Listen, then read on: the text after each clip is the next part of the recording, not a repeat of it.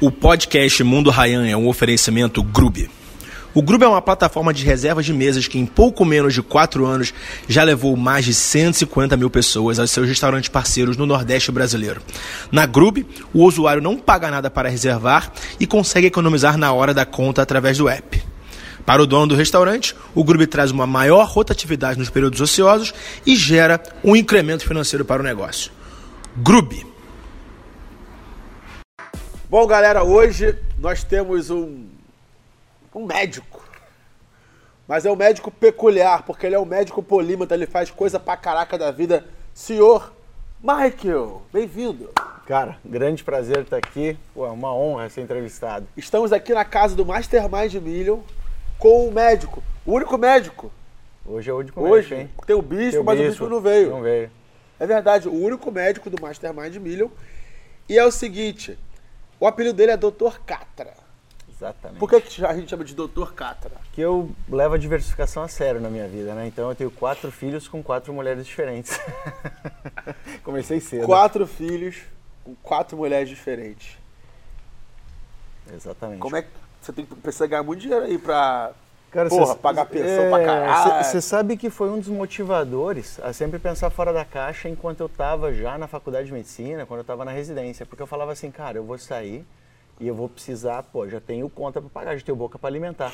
Então eu vou precisar ganhar muito mais do que a galera ganha na média. Não dá pra fazer o feijão com Não arroz dá, com porque- essa responsabilidade toda da minha vida. Não tem jeito. Então aquele caos que surge, pô, você imagina, você ser filho aos 19, inesperado, e de repente você de novo aos 20, e você fala, cara, meu, tô ferrado. Eu tenho duas bocas para alimentar, já tô na faculdade ainda, ou eu me destaco muito para ganhar muito dinheiro, ou eu, tô, ou eu É. vou passar fome. E não Uma dava para fazer o feijão com arroz, exatamente. Exatamente. Uma coisa é você ter filho é, estudando uma faculdade de administração com 19 anos e trabalhando, estudando à noite, trabalhando de Isso. dia.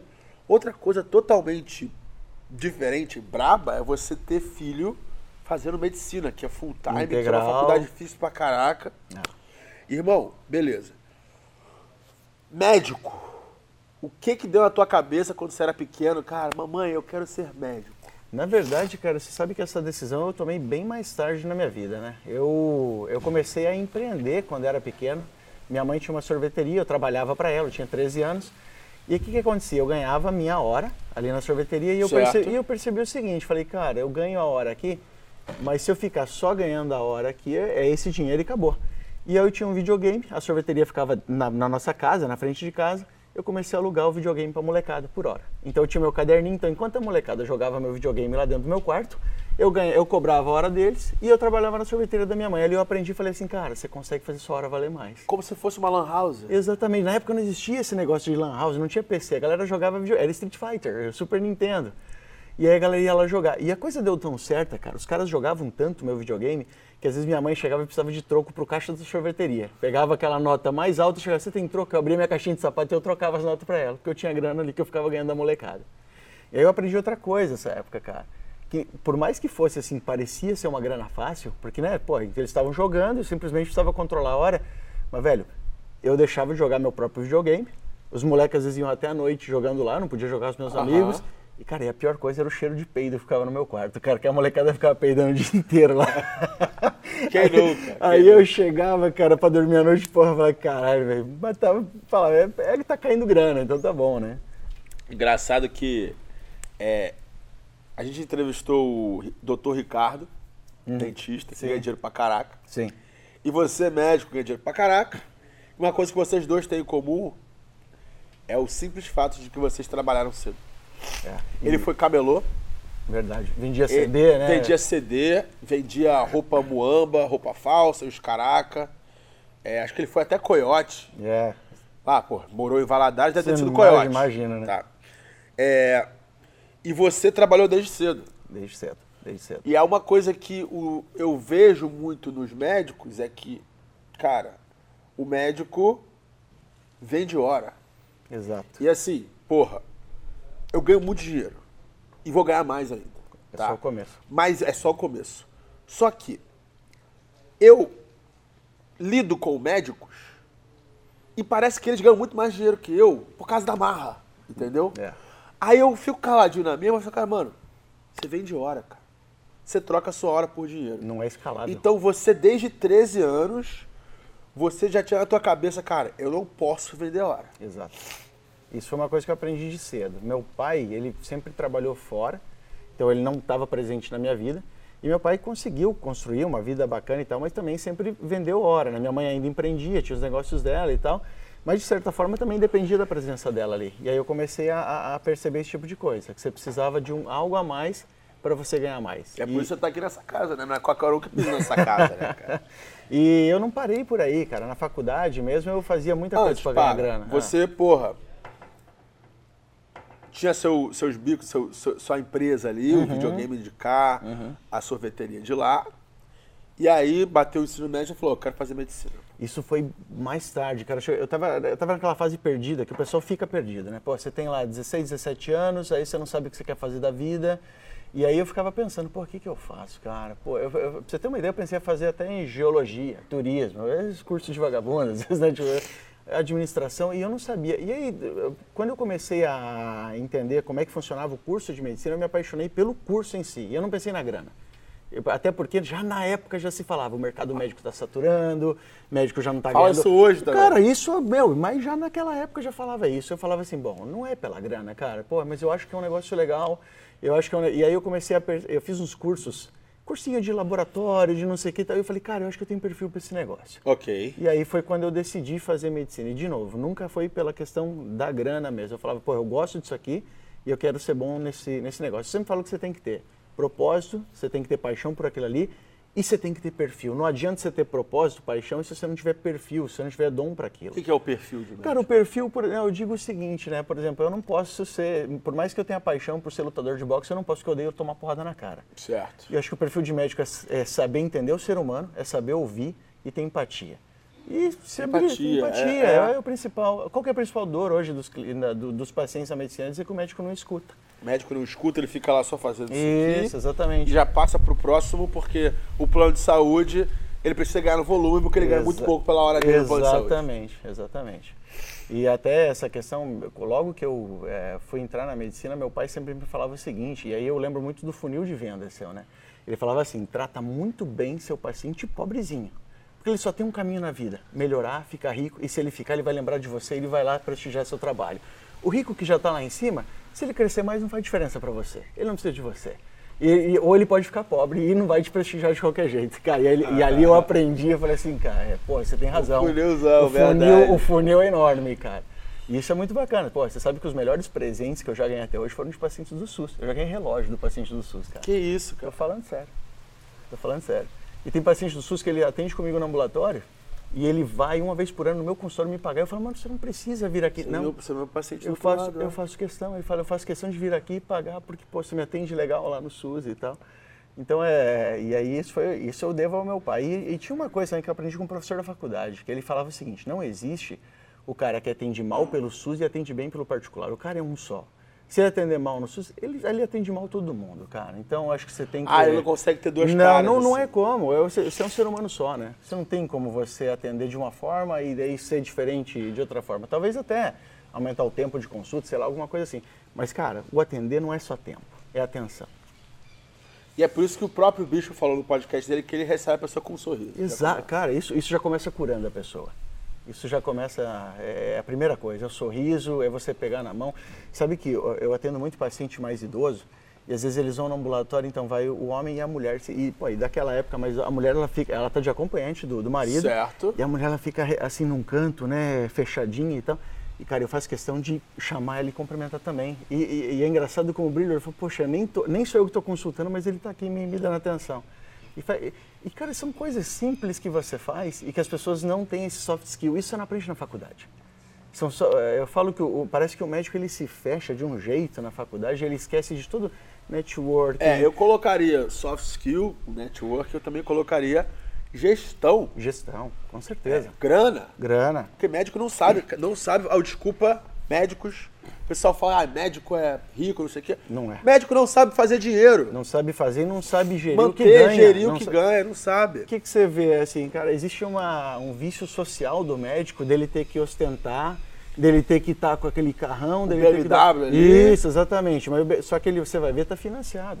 E pagando seguro alto. Isso, aí você vai ver tá aquela casa enorme, o cara pagando condomínio, duas empregadas, sei o quê, financiado até ele morrer, vai deixar dívida para os filhos depois, e ele não tem um puto no banco. Mas por que você acha isso? Que tem essa necessidade do médico? Eu acho que isso é um vício social, cara, uma coisa que veio com o passar do tempo e parece que ele precisa mostrar que ele tem, e é ego, é ego. Pô, você vê os caras aqui da, da casa, tá todo mundo de camisa preta Isso, ontem, você não isso. sabia que era bilionário, quem tinha um milhão? Existem duas coisas diferentes. Existe o ego, que esse, ele te esmaga, ele te ferra. E existe aquela arrogância para você se vender, né? Aquela, arroga- aquela arrogância. todo mundo que é arrogante. Você vende, mundo- você vende seu, todo mundo é arrogante. Você vende É, seu peixe. Se você é, bom, você todo fala mundo. que você é bom mesmo. Eu sou cara. pica, é. Exatamente. Agora sim, agora o ego te fode. Por que, que você não vê tanto médico no Mastermind aqui como, eh, como, como tem aqui? E não, e não vou falar só por grana. Não é só questão de. Cara, juntar milhão, qualquer um junta. Tá. Mas por que, que não vem médico aqui? Por, por causa do ego. Nunca Sérgio- daria 50, 40 mil, 50 mil na mão de um maluco da internet que fala um monte de merda e eu sou melhor que ele. Exato, e não é só isso. O, o cara, por exemplo, pô, cara, eu- lá no ambiente hospitalar, eu sou foda, eu sou pica, meus alunos me acham. Eu chego aqui, eu sou o bosta Você da é classe casa. média cara, mesmo. eu sou o pior daqui, porque aqui, só- aqui tem moleque Não, de não é. 21 Ah, é anos, porra, aqui tem avião. Aqui tem moleque que, que, cara, que fatura 100 milhão mil por por dia, mês, 100 mil por 100 mil dia. por dia. Cara, e, e aí, e, aí você- e aí eu saio de lá, eu, pô, eu sou mais velho, eu sou tipo, ah, pô, ah, sou professor, tenho mestrado, os caralho, três especialidades, e eu chego aqui pra aprender com um moleque de 20 anos, cara. Aí eu É verdade. Eu chego aqui Isso pra... aí, quem tem ego nunca. Nunca, nunca. O, o a ego te pessoa se sente mal, a pessoa se sente mal porque, opa, tem um cara melhor que eu, eu vou ficar aqui não. Porque eu Exatamente. preciso me sentir o cara o melhor, foda. o melhor da turma, o melhor da turma. E aí, e aí eu levo isso muito a sério. Eu sempre falo assim, cara, se você é o melhor da turma, muda de sala, vai lá, chega com os caras que são muito melhores que você precisa aprender. E, e- e eu falo o seguinte, assim, cara, você tem que aprender de tudo. E como você falou, eu sou um polímata e eu sou mesmo. Eu gosto de aprender de tudo. E aí, então eu chego ontem assim, a gente- porra, tava falando de valuation de empresa de moda, tava falando de como é que se aluga o avião, como é que você compra o avião Comprar com juro mais barato. Com juro mais barato. Qu- Quando é que vale a pena alugar um avião? Não sei o quê. Cara, é meu game? Não é, mas eu tô aprendendo pra caramba, cara. Então isso é. Eu gosto muito disso daí.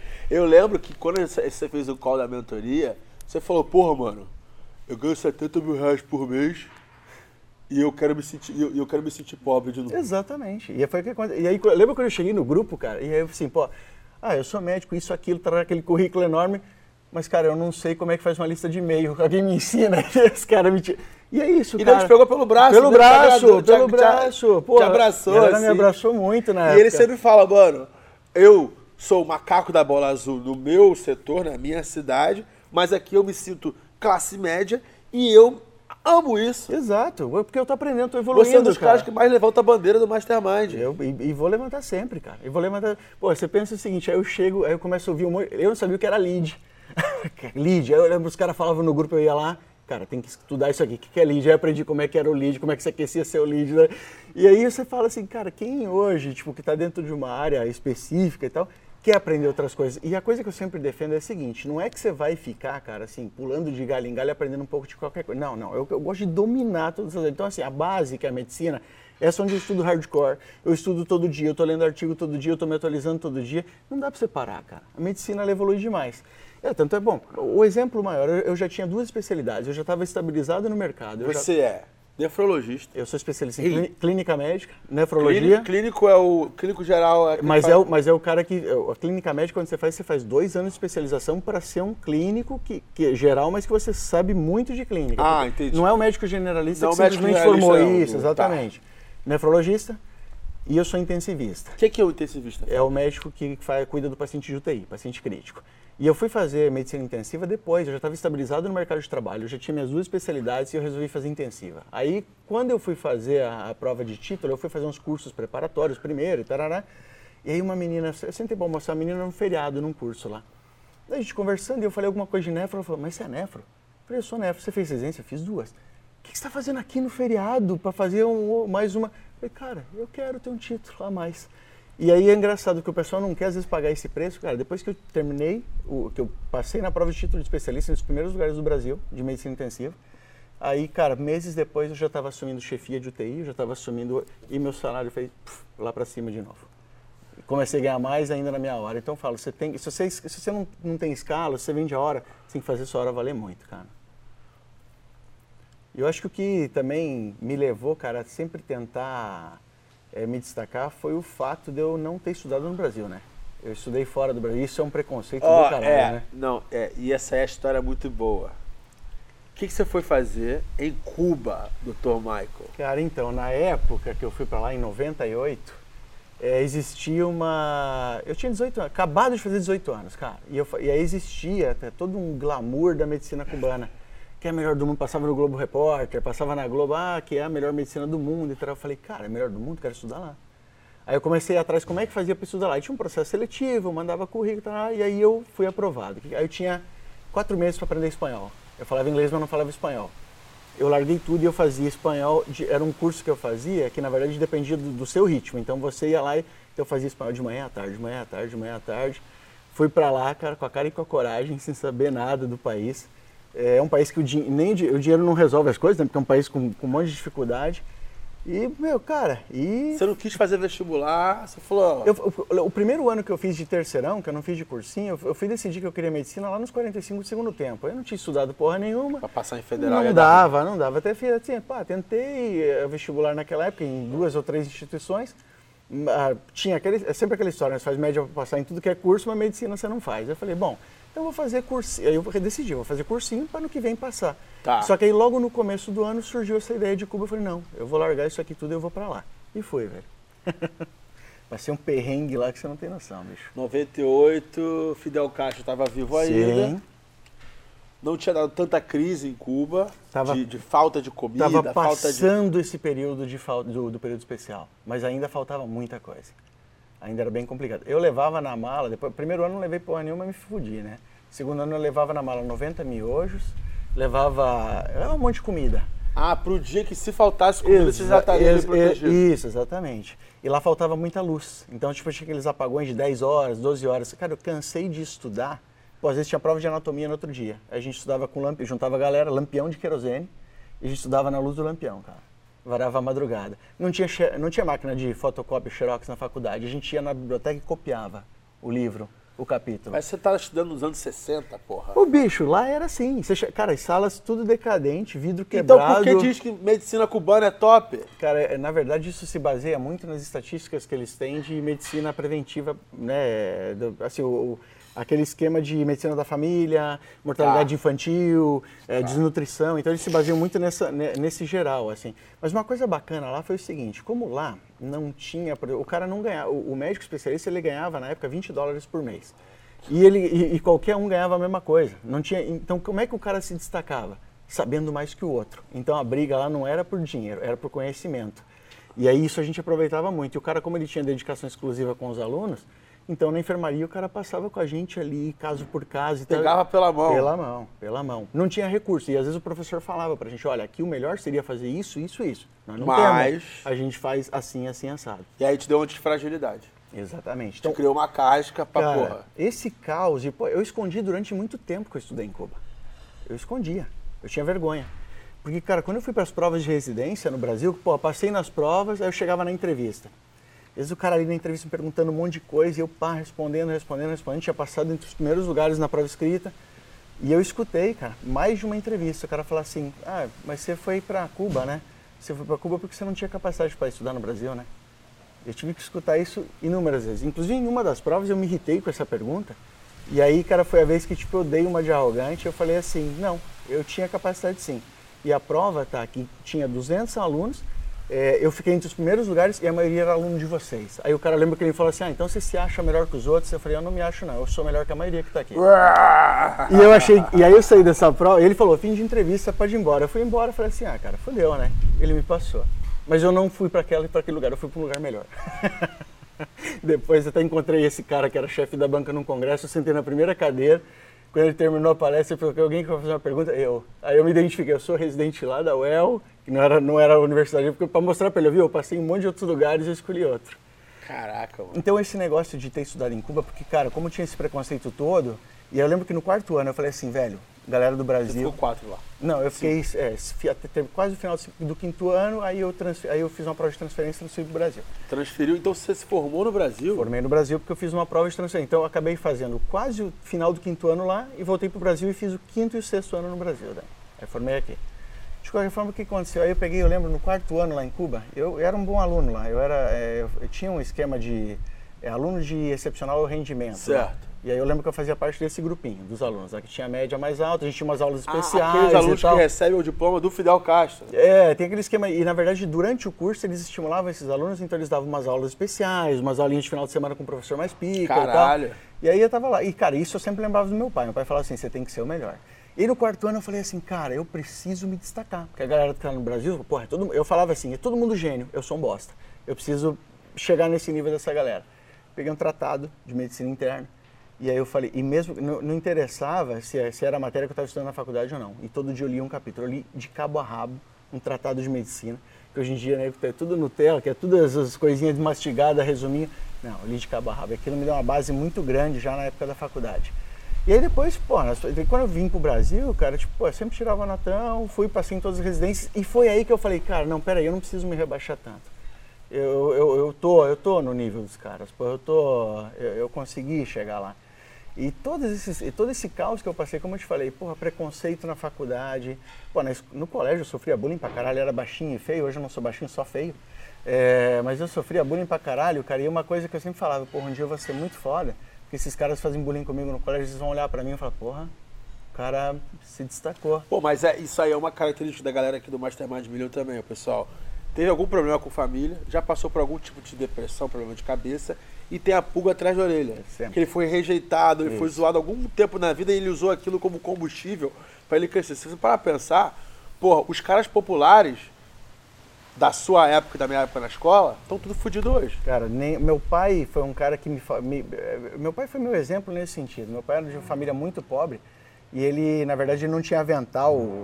Na escola dele, né? Quando ele era moleque, era avental, né? E aí ele não tinha avental, a mãe dele fez um avental de, de saco, de milho, assim tal, sabe? E aí o apelido dele era avental de saco. Guarda-pó de saco. E aí ele falava pra mim, ele falava, todos os caras, isso antes de eu fazer medicina, ele falava, todos os caras que me chamavam de guarda-pó de saco estão na merda, eu tô melhor que eles hoje. E Ah, eu, fa- e, é, meu, e a eu falava, coisa. cara, eu, é, é o mesmo, é Eu o ia mesmo caminho que eu quero seguir. eu ia de Chevette pra escola. E Eu meus de amigos tinham de 2. Audi, Range Rover. É. Porque, querendo ou não, eu estudei numa escola muito de elite no Rio de Janeiro. Eu sempre fui um bom aluno. É, mas eu ia de Chevette na escola. Eu era o único negro. É, e eu não tinha amigos, eu sofria bullying, caraca. Mas só que, porra, com 29 anos, se você... Os caras não ganham em um mês o que eu ganho uma hora de mentoria. Mas, cara, sabe como é que chama isso? Antifragilidade. Você usar o caos para você crescer no caos. E eu acho que, apesar do conceito ser mais novo, né, assim, Taleb popularizou há pouco tempo, mas hoje eu vejo que era isso que acontecia. Pulga cara. atrás da orelha. Pulga atrás da Pulga orelha. atrás da orelha. Pulga atrás da orelha. Quando eu fui fazer residência, cara, você imagina, eu fui com dois filhos. Eu já tinha dois filhos. Caralho, pode crer. Você. Calma aí, tu, tu fez filho em Cuba? Não, não, em Cuba não, era, do- era no Brasil. Dois filhos no Brasil. Foi numas férias do Brasil. Um antes de ir e outro nas férias. Caralho, então você foi pai à distância nos primeiros anos. Isso foi foda. Isso foi foda. Cara, é, eu falei daquela coisa do agravante de fazer faculdade de medicina full time. Porra. Mas foi pior- foi pior Não, você ainda. pior. É. Porque você estava em outro país. Exato. E não tinha como você trabalhar por fora, porque o salário em Cuba é muito baixo. Não, não Você tinha, como mandar nem, dinheiro tinha casa. Como, não, não tinha como. Então Aí- teu pai e tua mãe seguraram a onda. Isso, seguraram a Pô, aí onda. Só que aí aí o que, que aconteceu? Aí eu fui fazer residência já no Brasil. E aí, cara, e assim, eu lembro muito bem, eu, eu, eu dava plantão fora já na época de internato, eu já fazia minha grana, eu fazia plantão pros outros, eu, eu vendia coisa. E aí quando eu me formei, cara, eu falei pro meu pai, pai, eu só preciso agora da grana para pagar uma documentação lá que eu precisava para poder, né, CRM, não sei o que, para poder começar Agora a trabalhar. comigo. Eu falei para ele, eu falei, cara, essa é a última grana que você vai me dar. E aí foi a última grana que ele me deu. Eu comecei a trabalhar, eu juntei grana para fazer minha residência, passei nas provas de residência, só que eu fui pagando duas pensões e casado. E minha mulher na época não tinha emprego. E eu ganhava então a bolsa de residência do MEC. Como é que eu vivia? Eu fazia, eu dormia mais fora de casa do que em casa. Porque eu dava três, quatro plantões por semana e me andava 48 horas de plantão no final de semana. E eu saía do plantão e ia direto pro hospital para continuar na residência. Agora vem. Porra, eu conheço muitos médicos que dão plantão vira à noite. Mas eles fazem isso por dinheiro pra ter a BMW, os caralho. Você virava à noite em plantão, você fazia isso por necessidade, senão você não ia sobreviver e nem seu, seu filho e seu outro filho ia sobreviver. Eu ia preso. Nem a sua esposa. Eu ia preso. Tu ia preso, Eu não ia verdade. pagar pensão, cara. Você ia preso, E não ia é preso. muito bom estar na cadeia e fazendo residência ao mesmo tempo. E tá com dois filhos. Exatamente. Então, cara, então era necessidade pura.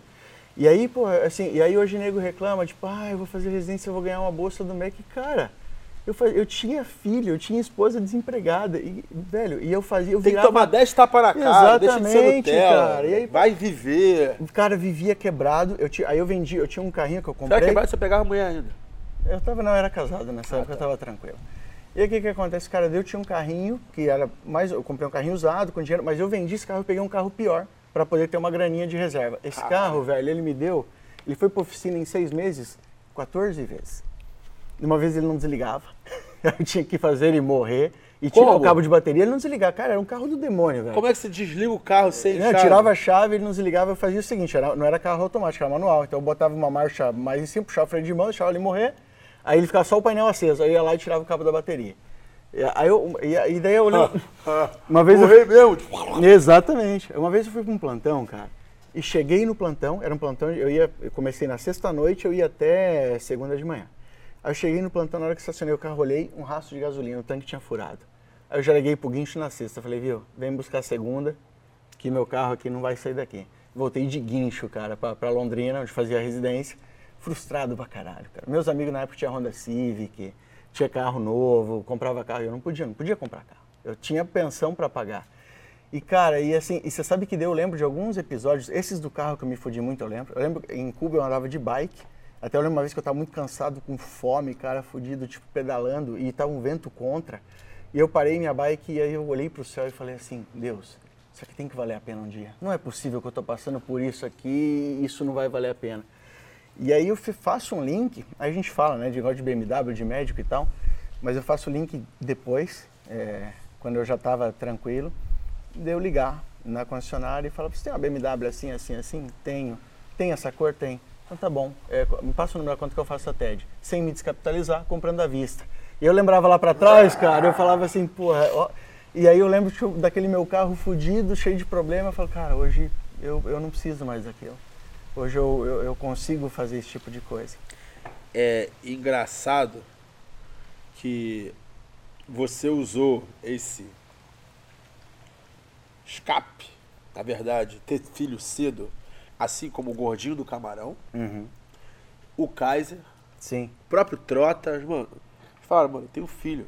eu preciso. Eu, não tem como eu ficar pra baixo, não tem depressão, eu tenho um filho, eu vou botar pra fuder, É. porque eu amo meu filho. Exatamente. E, cara, e daí você sabe que aconteceu uma coisa, né? Porque assim, então, meus, meus dois primeiros filhos, eu, pô, convivi de longe, esse início foi complicado, porque eu, né, tava me, tava me especializando e tudo mais.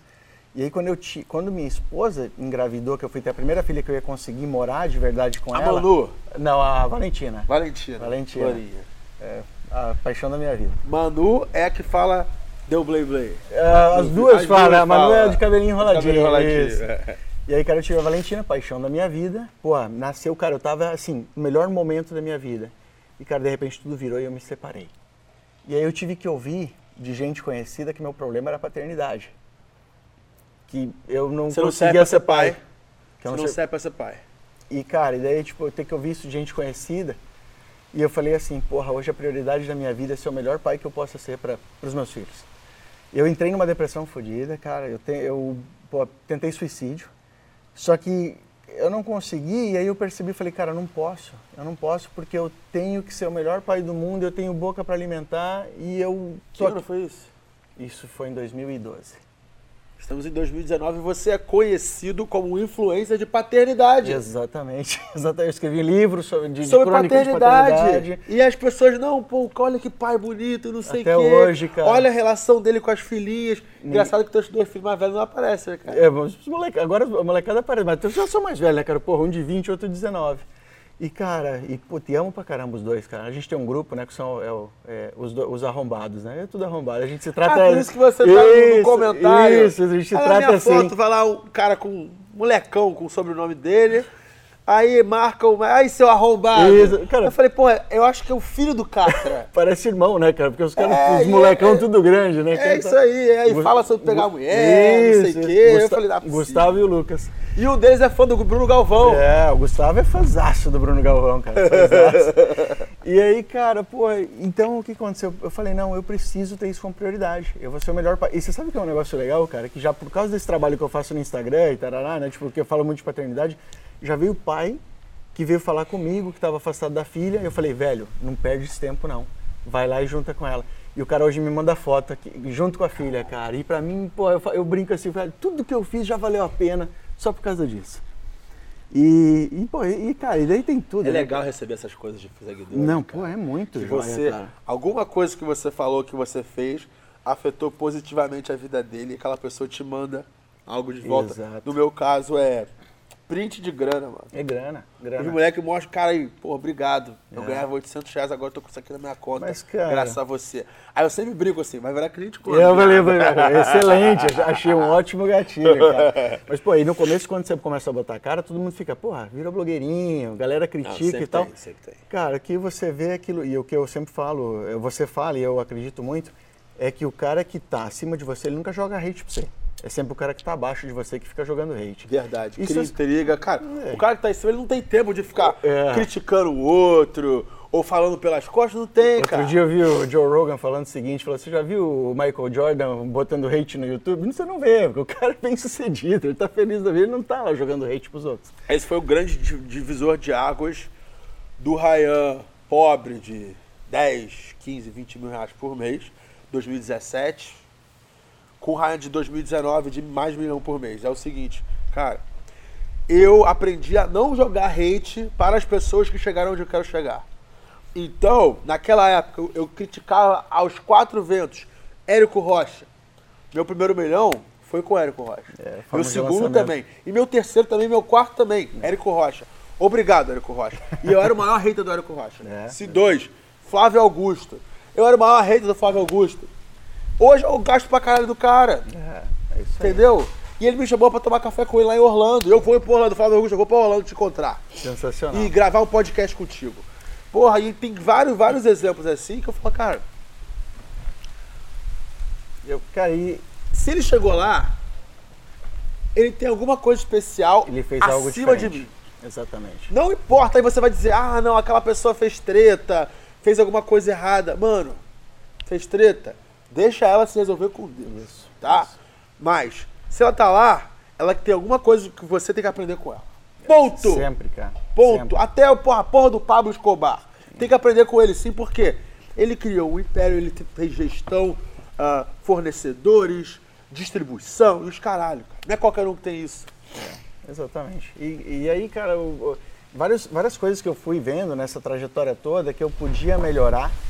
É, e aí uma coisa que é uma dor muito grande dos médicos, né? Médico às vezes até ganha dinheiro, mas não sabe lidar com o dinheiro, não sabe investir, não sabe fazer. E aí eu lembro que eu falava assim, cara, eu sei fazer um monte de coisa na medicina, eu sei tirar foto, eu sei escrever livro, e tem gente ganhando dinheiro com finanças, com investimentos. Pô, eu vou aprender esse troço. Cara, e aí eu virei fanático de mercado financeiro e comecei a aprender, aprender. Quando?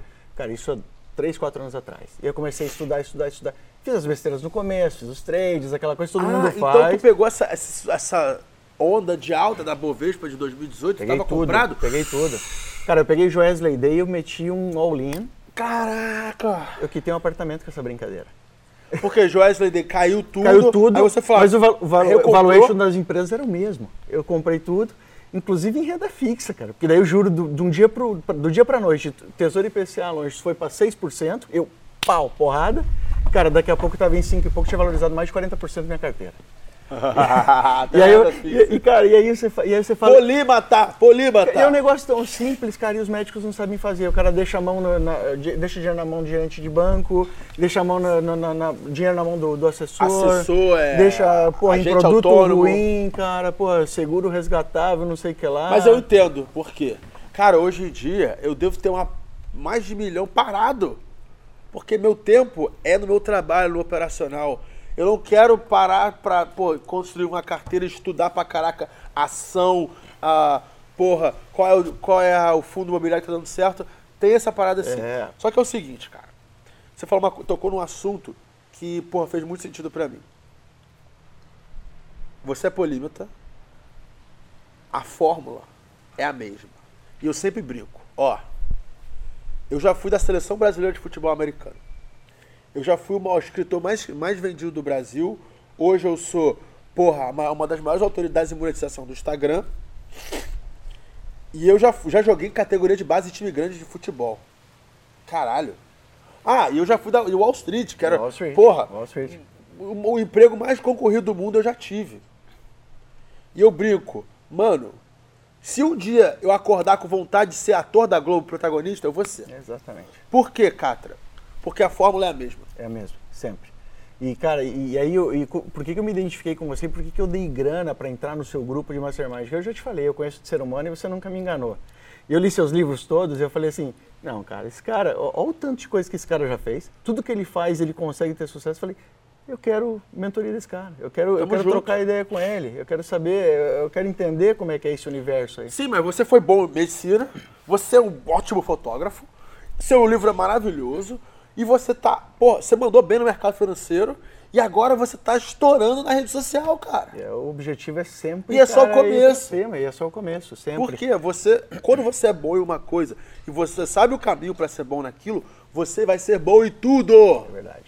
Qual é o segredo pra ser bom? Então, em uma coisa. Cara, o segredo pra ser bom, eu acho que é você focar sempre no processo e nunca no resultado final. Caralho, que foda. Porque o pessoal hoje é assim, cara, o, o pessoal, tem- o pessoal da medicina principalmente, aqui esse recado é pra vocês. Vocês têm muito uma ideia, uma ilusão de merecimento, que vocês passam em medicina, vocês falam assim, ah, eu mereço, eu passei em medicina, eu sou foda, eu mereço ganhar. Os caras me perguntam em box, ah, cirurgia plástica dá dinheiro? Só dá se você for um puta de um bom cirurgião e operar pra caralho. Não dá dinheiro simplesmente fazer. Então o cara fala assim, medicina dá dinheiro? Não, não dá, porque você formar em medicina e sentar na cadeira e ficar vendo Netflix não vai te dar dinheiro. Então os caras têm que parar com essa história de, mereci- de achar do merecimento e focar no resultado final. Tem que focar no processo. Você tem que focar em ser bom naquilo ali. Cara, hoje qual que é meu? Eu sempre tenho assim, eu queria ser um bom fotógrafo, cara, ganhei vários concursos de fotografia. Eu queria escrever livro, eu escrevi livro. Eu queria ser um bom pai, pô, eu sou considerado um Pai, pai. esqueci disso aí, você é um bom pô, pai. Cara, eu queria me dar bem no mercado financeiro, eu me dei bem no mercado financeiro. Eu queria ser um bom médico, consegui ser um bom médico. Então, assim, e, só- e hoje, qual que é o meu objetivo? Meu objetivo hoje é, cara, impactar milhões de pessoas através das redes sociais e tal. Pode ser que eu não consiga? Cara, pode ser. Mas eu vou me divertir. Tô me divertindo Tá pra caralho no gosta, processo, cara. Eu gosto disso, Eu também meu. gosto, Eu é gosto muito demais. bom. Aí nego critica, ah, tá virando blogueirinho. É o seguinte, cara. Eu, como blogueirinho, você, como médico de consultório, você tá agregando valor para aquela pessoa na sua frente. Só ela. Você, como blogueirinho médico, é você com. Milhares de pessoas? pessoas. 70 mil, quantos 55 mil 55 mil seguidores, cara. Exatamente. E aí o que eu falo? Então, eu não tô Escala. focado. eu não- E eu não tô focado no processo final. Cara, a grana vem. Eu, eu, tô, porra, eu, tô, eu tô monetizando. Você me ensinou a monetizar na internet. Porra, todo mês eu tenho grana pra sacar lá na, na, na internet. É verdade. Eu tô, tô, tô no consultório, mas tá caindo, tá, tá, tá dando play play. Ah, é tá dando verdade. play play. Mano, gente, essa- esse mês eu ganhei mais dinheiro com internet do É. que com medicina. Não, eu lembro desse ja- mês. ja- janeiro, cara. É, foi, que- janeiro, é o mês do Blay Blay. Eu ganhei mais dinheiro com medicina, do que com, internet, do que com medicina. medicina. Exatamente. E, cara, e eu, e, eu preciso dessa. Eu não preciso dessa grana. E eu acho que é aí que as coisas dão certo. Você não faz pela necessidade. Você faz, cara, porque você quer se destacar naquilo. Cara, essa semana eu recusei 40 mil de duas pessoas e 20, 25 mil da mentoria normal de uma outra pessoa. Eu falei, não quero você no meu grupo, não. não se encaixa. Você não se encaixa, não tem perfil. É, Eu não faço mais pelo dinheiro, cara. é exatamente. E aí dá certo. E aí, e aí parece que cai mais, cara. É isso, exatamente. é isso. Aí, isso aí é uma coisa da filosofia do hindu, tem a deusa da, da sabedoria e a deusa da riqueza, do dinheiro. Quando você corre atrás da deusa do dinheiro, as duas fogem. Exato. Quando você corre atrás da deusa da sabedoria, a deusa, a deusa da sabedoria te abraça, a deusa do dinheiro vem atrás com ciúmes. Exatamente. E, pô, então esse. Tudo, tudo, Lakshmi e Sarawasti. essas, é- essa questão de você adquirir soft skills, de você aprender coisas novas, cara, isso é o que eu busco para minha vida hoje. E tudo que você aprende, de um jeito ou de outro, uma hora, vai te ajudar, mesmo que não seja exatamente naquilo, mas vai te dar um insight para outra coisa. É o que eu brinquei com você, né? Eu tava aqui, pô, vendo como é que financia avião, não sei o que, não sei o que. Cara, daqui a pouco isso vai, Vai ser um, vai ser um, vai ser um, ou vai ser um insight para outra coisa e tal, que eu vou, que eu vou ter, cara. Eu Caramba. ter. E conta pra mim, essa vida sua de influenciador digital, como começou? Cara, isso aí foi. Começou quando eu comecei a fazer fotos das minhas filhas, né? E as fotos. E aí o pessoal via minhas fotos às vezes no Facebook, página pessoal. E o pessoal falava assim, pô, você tinha que publicar essas fotos em algum lugar e tal. E aí eu lembro que eu criei uma página, chamava O Médico que Fingia Ser Fotógrafo. E comecei a publicar as fotos lá.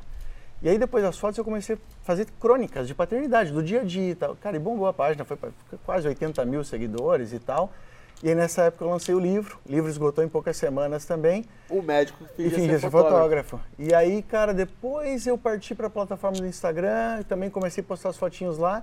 E, cara, foi meio que sem querer, era sempre assim, nunca pensando, não, vou monetizar isso aí e tal. Até o livro me deu uma graninha, mas sabe que livro não deixa ninguém rico, né, cara? E aí, pô, foi um negócio que foi crescendo, crescendo, crescendo. E aí, quando eu paguei sua mentoria, foi a época que eu falei assim, não, mas agora eu quero fazer isso bombar. E eu quero aprender com quem tá fazendo. E aí foi quando eu paguei e fui atrás de você pra aprender. Pô, a época eu devia ter uns 100 mil seguidores. né? É por aí, cara, por aí. Caralho. E aí, Foi outubro, setembro do ano passado. Isso, lembra? Eu fui para San Diego cê num tá- congresso, é, aí é eu... do- cê é dos, dos primeiros do grupo. É, eu nunca esqueço que daí eu paguei um preço, depois subiu, um dia você... E eu tava na waitlist, você- um dia você jogou o horário errado lá, e eu peguei e você falou, pô, mano, eu errei horário, você quer seu dinheiro de volta? Falei, você tá doido que eu quero meu dinheiro de volta? Já, já valorizou, pô? Já, Verdade, já valorizou, eu quero, eu quero conversar com você, pô. Verdade. E aí, como. Agora, agora vamos lá. O que você enxerga de errado na carreira ou no mercado da medicina? Por que, que- por que médico tem esses problemas de dinheiro? Por que médico tem esse problema de ego? Por que tem esse problema de merecimento extremo? E como você fez diferente? Como você acha que as pessoas deviam fazer diferente? É, na verdade, começa lá no início, como eu te falei, essa, esse pensamento CLT, né, que eu brinco. Então, que o cara passa, ele pensa, não, eu passei, eu mereço receber é, 20 X, é, exatamente. É, ah, eu vou fazer uma especialidade, eu mereço fazer X. O- cara, durante a faculdade, ele esquece de todos os soft skills que ele precisa, de gestão de dinheiro, de finanças, de networking, de cuidar da própria saúde. O cara na faculdade costuma engordar um monte, costuma parar de fazer atividade física e tal, e o cara não se cuida, eles entram em depressão e tal. Então, o que, que eu falo? O, o médico ele precisa começar a entender e ter autorresponsabilidade e chamar para si o cuidado da vida dele. E parar de focar só naquele negócio e ficar com a, com a visão limitada. Que eu falo assim, cara, uma coisa que mudou meu mindset, mudou minha vida foi assim, duas frases. Que a primeira é, tipo, o mundo não te deve nada, O mundo não te deve nada. não me deve nada, então eu só eu, eu- o que eu mereço ganhar é o que eu fizer e agregar de valor para os outros. E a segunda que eu acho que é mais importante é que se você esperar, é nada vai melhorar a não Certo. ser você mesmo. Então assim, ou seja, as pessoas esperam um cenário ideal para fazer as coisas. Se você esperar esse cenário ideal e continuar culpando seus pais, continuar culpando o sistema, continuar culpando o governo, você nunca vai fazer nada na sua vida. Qual que é o mindset? Você fala assim, não, o cenário que eu tenho é esse. Como é que eu vou fazer para nesse cenário me dar bem? E hoje eu vejo o povo desde a faculdade reclamando, pô, mas agora está concorrido, agora o mercado está saturado. saturado, tem muito Ô, meu, médico ô, meu amigo, mas espera um pouco. Agora você ficar só reclamando, só falando desse cenário, Escutava. você é, está ferrado. silenciar a voz de fora e Cara, aumentar a e- voz de dentro. Então você pensa, o cenário está saturado, tá. E vai ser cada vez pior, cara. Hoje eu vejo gente brigando por plantão de final de semana. Coisa que antigamente não tinha. Nego, cada vez trabalhando por dinheiro, por, por menos dinheiro. Como é que você vai mudar isso? A partir do momento que você entender que o cenário já é esse e que ou você faz uma coisa diferente ou você está lascado. Isso aí vale pra qualquer profissão. ou Qualquer você uma. faz uma coisa diferente, ou você tá lascado. Exatamente. Eu até postei ontem, mano. Ninguém vai ficar rico sendo CLT. Ninguém. Ninguém. Se você tem carteira assinada, você vai ser classe média pro resto da sua vida. Exato. E eu. na- A não ser que, o- que a pessoa trabalhe no mercado financeiro e ganhe embora. Não, é. Beleza. E jogador de futebol. Claro. Porque carteira assinada também. Essas duas, essas duas profissões. Uhum. Fora isso, mano. É gerar valor e se diferenciar. E, fazer, e se você não consegue escalar, o, o- por exemplo, é o que eu falo, né? Hoje em dia a gente fala assim, você quer fazer faculdade para fazer grana? Não, não faz faculdade então. Faculdade não é para te dar grana. Ah, não, pô, mas minha, eu, eu amo medicina, eu quero ser médico. Não dá para você fazer pelo Vocação. YouTube. Aí é Beleza, vocação. beleza. Só que você pode fazer com que essa sua vocação te dê dinheiro, fazendo com que sua hora valha muito mais, se diferenciando, fazendo algo a mais sempre. Ah, Às vezes os caras perguntam para mim durante a residência, né? Pô, ah, o que, que eu posso fazer para me destacar? Cara, faça mais do que te pedirem. É o segredo. É entregar mais. Entrega mais, over deliver. É o que eu tentei fazer em toda a minha residência médica. Você não tentou, você conseguiu É. fazer. Exato.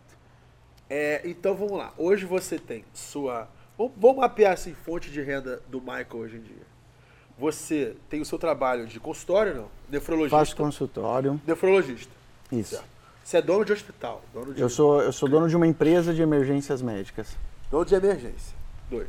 Isso. Você Eu sou, Faz plantão. Fa- faço plantão. Três. Eu sou coordenador de UTI, TI. de UTI, UTI, Ah, tá. de UTI. Quatro. Você dá aula. Dou aula. Cinco. Sou rotineiro de, de UTI. O que, que é isso? Rotineiro é o cara que passa todos os dias para discutir todos os casos ali da UTI. É o o intensivista Mas isso pra- não é a mesma coisa que o Coorden- não. de emergência? Não, não. É Seis. diferente. Você é escritor. Isso. Cai os royalties lá da Amazon, lá Todo do, mês. do meu livro. Sete. Você é produtor online e você é Uhum. Isso. afiliado. Afiliado. Ganha Porque você vende produto dos outros também você vende os vendo. seus. Exato. E, Nove. Nove. cara, isso foi, vamos, eu acho que ainda tem mais. Se a gente for Ah, contar- mercado financeiro, renda fixa. Exato. Dividendos, fundos imobiliários. Opções eu brinco só para proteger a carteira. tá? Isso aí, senão já... Mentoria, vende hora também. Isso, mentoria, que até estou vendendo menos agora, porque é uma coisa, a mentoria, né, vendendo na hora, Você vende você... hora. Ó, eu ganho, eu, eu faço 30, minha mentoria é 30 mil reais uma hora. Claro, a pessoa tem acesso Isso. Uhum. ao grupo, a todas as facilidades da nossa da família, mas, cara, eu ganho 30 mil reais uma hora. Eu já cansei, cara. É, exatamente. Porque você tá vendendo hora, cansa, É, não exato. é escalável. Eu até faço ainda, ali. dependendo, assim, às vezes se- bem selecionado, eu até... Quando estava aberto, você comprava quanto? 3 mil. 3 mil. Pra ser mentorado do Cata, do, Uhum. Isso. do Michael. Isso. Agora, com esse podcast, vai aumentar. É, não tem como, Não né? tem como. não tem jeito. e aí, vamos lá, na sua mentoria, o que, que os médicos. Qual era a maior, maior, maior insegurança, a maior dor do seu cliente? É, geralmente eles estão perdidos na carreira, geralmente insatisfeitos, falando, cara, eu tô dando plantão igual um condenado, eu só tô pagando boleto, não me sobra nada no, no, no final do Nem mês, tempo. nem tempo. E, pô, eu quero que você me ajude a, a ter essa tranquilidade que você tem. A você, pô, o cara me vê final de semana com as minhas filhas, o cara me vê, entendeu? Pô, num, num, num mastermind, o cara me vê. Eu quero ter essa tranquilidade, eu quero aprender como é que eu faço para minha vida estar equilibrada desse jeito, eu gerenciar minha carreira de um jeito que eu ganhe mais, trabalhe menos, que eu consiga gerenciar o- o- as minhas fontes de renda, como ter mais fontes de renda e, e me destacar no mercado. É isso que eu, que eu ensino basicamente. É, é, cara, é uma gestão de carreira fodida, desde as finanças Você pessoais. vira mentor do médico, mentoria Exatamente, médica. Você, exato. tipo, desde a finança pessoal até a diferenciação na profissão, Isso, isso. até ah, marketing pessoal. Marketing também, pessoal, que, pô, exatamente. um- do caralho, Toda, diferença toda a diferença, caraca. toda a diferença. Então você pega a pessoa pela mão, Pego. E, cara, e é incrível porque o pessoal tem essa. eh, Você vê, pô, o cara é tão inteligente pra um monte de coisa, mas o cara é tapado para as coisas básicas. E esses soft skills e essas coisas básicas que, pô, ninguém vive sem isso, é o que eu ensino. pica. Caraca. O que, que você vê, vislumbra aí? Por exemplo, agora que você está aprendendo mais desse nosso mundo aqui, o que, que você vislumbra aí para os seus filhos? Você quer que eles façam faculdade? Quer que eles entrem em medicina? O que, que, que você. E você falou muito. Eu lembro uma vez que você me agradeceu pra caraca por uma coisa que nem tinha dedo meu. Foi que, Rayan, por causa de você, os meus filhos que tinham uma tendência à vagabundagem estão se intelectualizando, estão correndo mais atrás. Por exemplo, o meu filho Lucas, sei lá, Gustavo, ama o Bruno Galvão. É. E aí começaram a pegar aquele negócio de, de ser um, um hustler, de, de, de querer trabalhar, de querer fazer as coisas. Um dos moleques saiu vender brigadeiro, o outro entrou no bootstrap lá do, do, do Bruno Galvão e tal. Mas você perguntou, né, o que, que, que, que, que, que eu vislumbro pra eles, cara? Eu só quero que eles sejam felizes, velho. Fazendo o que, o que eles quiserem da vida. Eu já tive essa questão de... Falando nisso, a gente falou de Bruno Galvão duas vezes aqui. Vem cá, Ah! olha aqui quem chegou. Olha quem apareceu, Cara, minimalista. Você sabia, você sabia que o filho dele é teu fã? Cara, não só sabia, como ele já ligou pro meu filho, quando meu filho tava numa bad, Bruno Galvão ligou pra ele, cara, pra dar uma moral pro moleque. Eu falo, o que moleque isso, eu falo que isso aqui é uma família, cara. Caraca, quando você falou isso, eu falei, mano, Rael, muito obrigado, porque o, o seu grupo, nosso grupo, melhorou a vida do meu filho. Pô, meu filho, Exatamente. Bruno Galvão, Bruno Galvão. Eu falei, caraca, gente que foda. nossos. Isso, isso aqui é uma família, cara. Falou, o cara fala assim, pô, você pagou a mentoria daquele cara lá da internet. Você não tem noção do que é isso aqui, cara. tamo junto. A galera não tem É noção um do que é ritual, isso. não é pagamento. É só E é um o Exatamente, e é só o começo. Caramba, mano. Participação especial do minimalista. Participação minimalista, é? De perna depilada. Isso. Bermudinha dente de piano, discreta. é, bermuda discreta. É. Então eu quero, cara, eu quero que a molecada seja feliz, cara. Só isso. Eu não, eu hoje, assim, eu, como eu falo, eu sempre fui de cobrar muito e hoje eu tento me segurar um pouquinho para não cobrar tanto deles e tal. Eles vão achar o caminho deles e vão ser felizes da, da melhor forma que eles quiserem, cara. Eu não, não tô preocupado com isso, não. Eu não tenho esse negócio de, ai, meu filho faz faculdade, não sei o que, eu tô um pouco me fudendo. cara. Geralmente é o cara doutor, ah, meu filho vai ser doutor, vai, vai continuar Cara, o legado da minha família, vai herdar meus clientes, vai colegar o meu legado aqui. Tô cagando pra Eu sou o único médico da família e se continuar sendo o único, tanto faz. Cara, querendo ou não, você já tem um patrimônio, você já tem uma renda que já te faz se aposentar.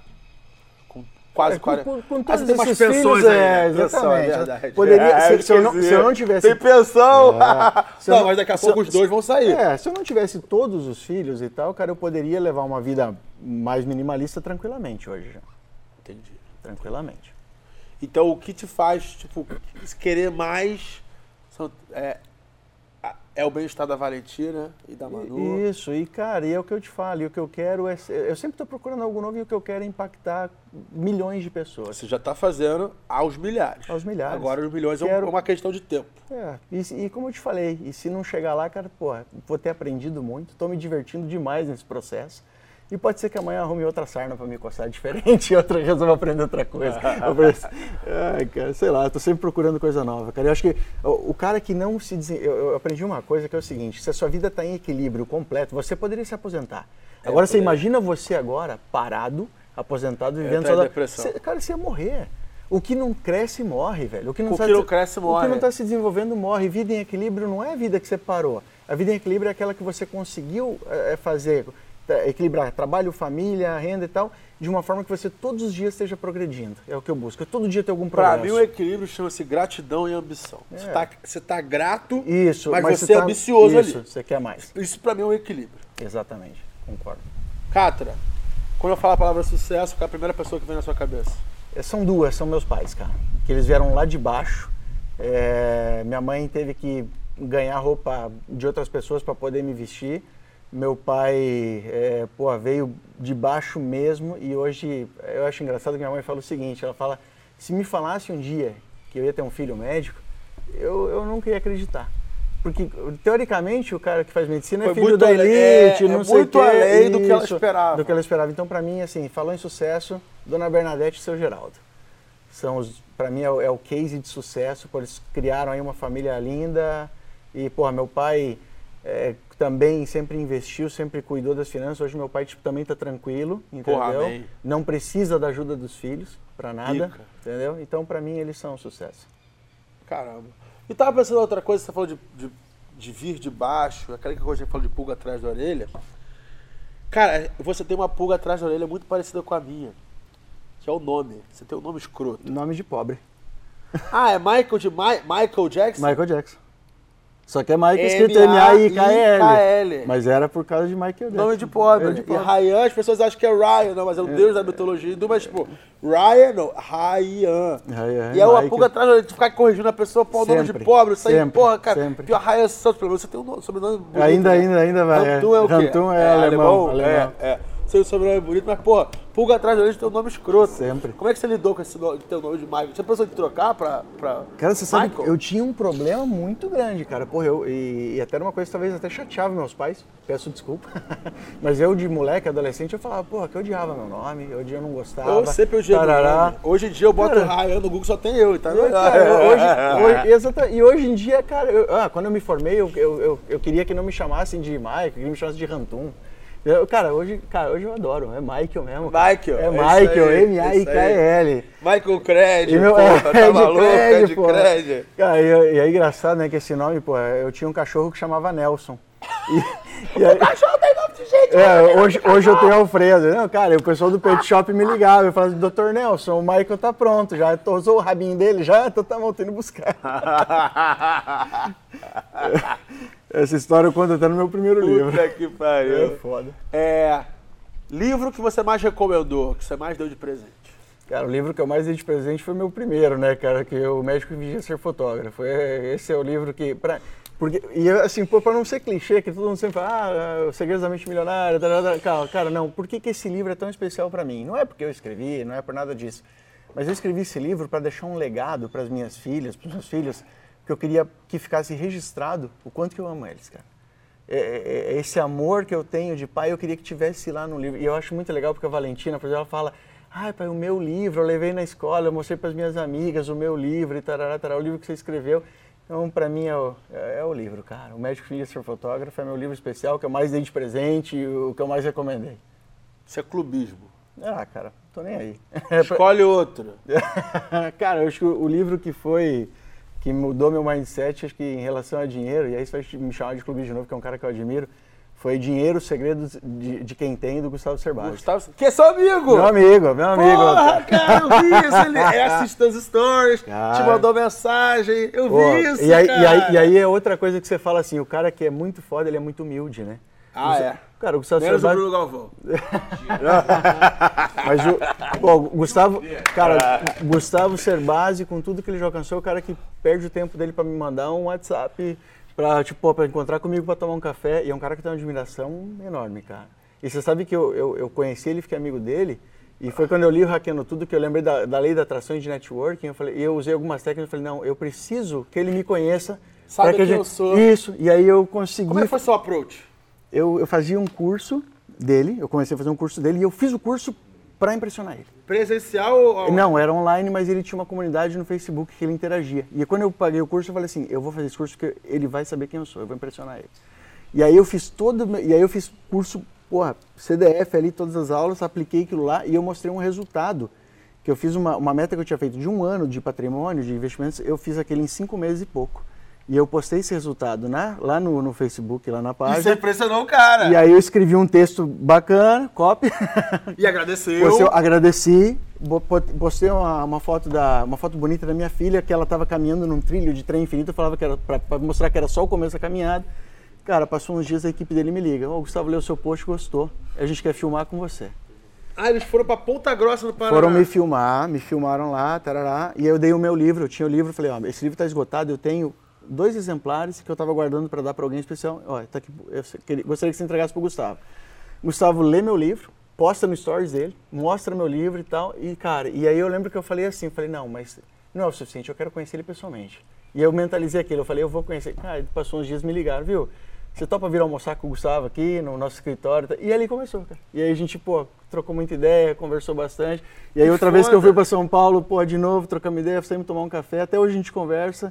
Ele é um cara sensacional, cara. É um cara que, porra, é como educador financeiro, assim, da parte comportamental das finanças, é o cara que eu mais admiro. E não é uma idolatria, é uma admiração. Admiração. Idolatria eu não. Puxo o saco dele, você, ah, ele tá em outro nível, não, ele tá ali não, com você, mas você até, admira o cara. Até porque ele, ele mesmo, se coloca que nesse Galvão nível. tá ali, mas eu admiro pra caralho. Eu não idolatro ele, mas eu admiro pra caralho ele, pra caralho. Exatamente. Te amo, Bruno Galvão. É. lugar do mundo você, você quer visitar e você não foi ainda? Eu queria ir pro Alasca, cara.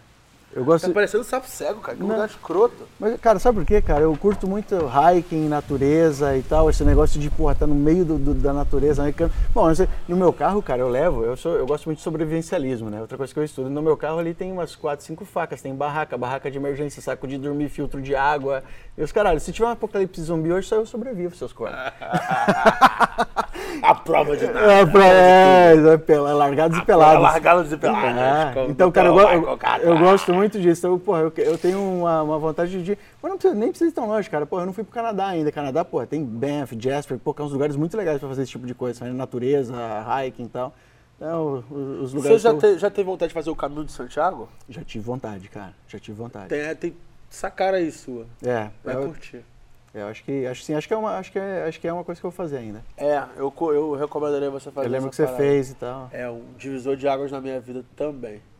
É, Michael, você, da altura da sua experiência toda com quatro filhos de quatro mulheres diferentes, o microfone está aberto, a câmera sua, o que você recomenda? Não, mas agora sim. A gente passou o podcast inteiro falando sobre ah, profissionais da medicina.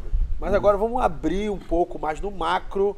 O que você, da sua experiência, tem a compartilhar com essa galera que está meio perdida na vida? Além de usar proteção. Uhum, uhum. É, camisinha é, isso é uma coisa importante, né? É, Métodos é, contraceptivos são é. importantes. O câmera mostra ali a plateia ali rindo da, do Catra. Cara, Métodos contraceptivos. Isso, isso é importante, moçada. Importante mesmo. Cara, pra moçada que tá perdida, o que, que eu percebo hoje, assim, eu, é, pessoal foca muito na grama do vizinho. E o pessoal acha muito, então, que assim, que, ah, o cara tem a vida perfeita, o cara me olha lá, mas ele não vê o tanto que eu trabalho, o quanto que eu me fudi, o quanto que eu uh, me lasquei para chegar lá. Então o pessoal quer o caminho fácil. Então o que, eu recomendo para essa moçada? Primeir, primeiramente, autorresponsabilidade. Seja responsável pela sua própria vida, corre sua própria maratona e entenda que nada vai melhorar a não ser você mesmo. Busque a sua evolução individual. A partir desse momento que você está buscando, crie expectativas, porém, no primeiro tropeço, não desista e se frustre. Porque que eu vejo isso? Cria uma expectativa muito alta, no primeiro problema que tem, porra, desiste e fica deprimido. Então para de criar, de, você pode criar um objetivo, uma expectativa, mas não foca no resultado final. Foca no processo. Tenta evoluir no processo. Se, cara, se divirta, aprenda tudo que você puder e se, e se não der certo, vai para outro caminho e lembra que aquilo foi aprendizado. Cara, que foda. E uma coisa que a gente também tem em comum aqui dessa galera é que o pessoal falhou muito cedo. Sempre. Se ferrou muito cedo. Quer ou não, você ter um filho com 19 anos é você se ferrar muito exatamente, cedo. Exatamente. Que deu ruim ali, deu, deu errado. ruim, deu, não, é, não era o plano, não era o planejado, é o caos.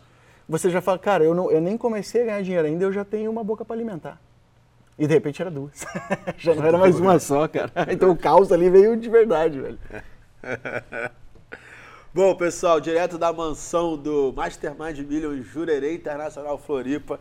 Esse aqui foi o senhor médico Michael, doutor Catra, uma enciclopédia ambulante, um cara que é. Ô, oh, palmas ali, palmas ali, palmas ali. Um cara que é, vamos lá, nefrologista, clínico, intensivista, escritor, procriador, é, influencer, fotógrafo, produtor, afiliado, fotógrafo e investidor. E um pai! É, Mas, eu... acima de tudo, um pai! Um pai. Esse é o principal pra mim, cara. Caraca! Melhor pai do Brasil, especialista em paternidade, Dr. Michael Catra. Esse foi o podcast Mundo Ryan. Tamo junto, pessoal. Tamo junto.